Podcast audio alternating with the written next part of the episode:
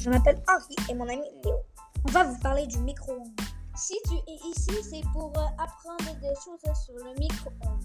Le micro-ondes a vu le jour en 1955 et en Amérique.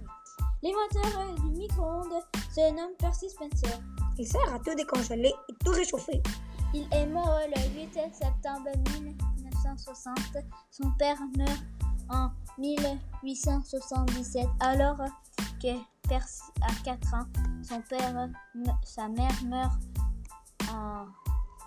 peu après. Il va vite chez son oncle.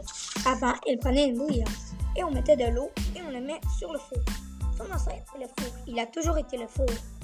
Son- les hommes de caverne, euh, les hommes des cavernes euh, prenaient un feu de camp des deux. La Nouvelle-France prenait un foyer avec un, chaudron de Proplan 1800 en 1900. Il prenait des fours électriques des 4 en 1950-2022 utilisant des les micro-ondes. Des ondes se tapent sur les plaques métalliques sur les côtés qui se répètent et répètent. Avant, il avait des plaques qui tournent au milieu. Il y avait une plaque qui tourne au milieu. Maintenant, il y a, il y a une plaque qui tourne au milieu parce que sinon, ça ne réchauffe pas partout.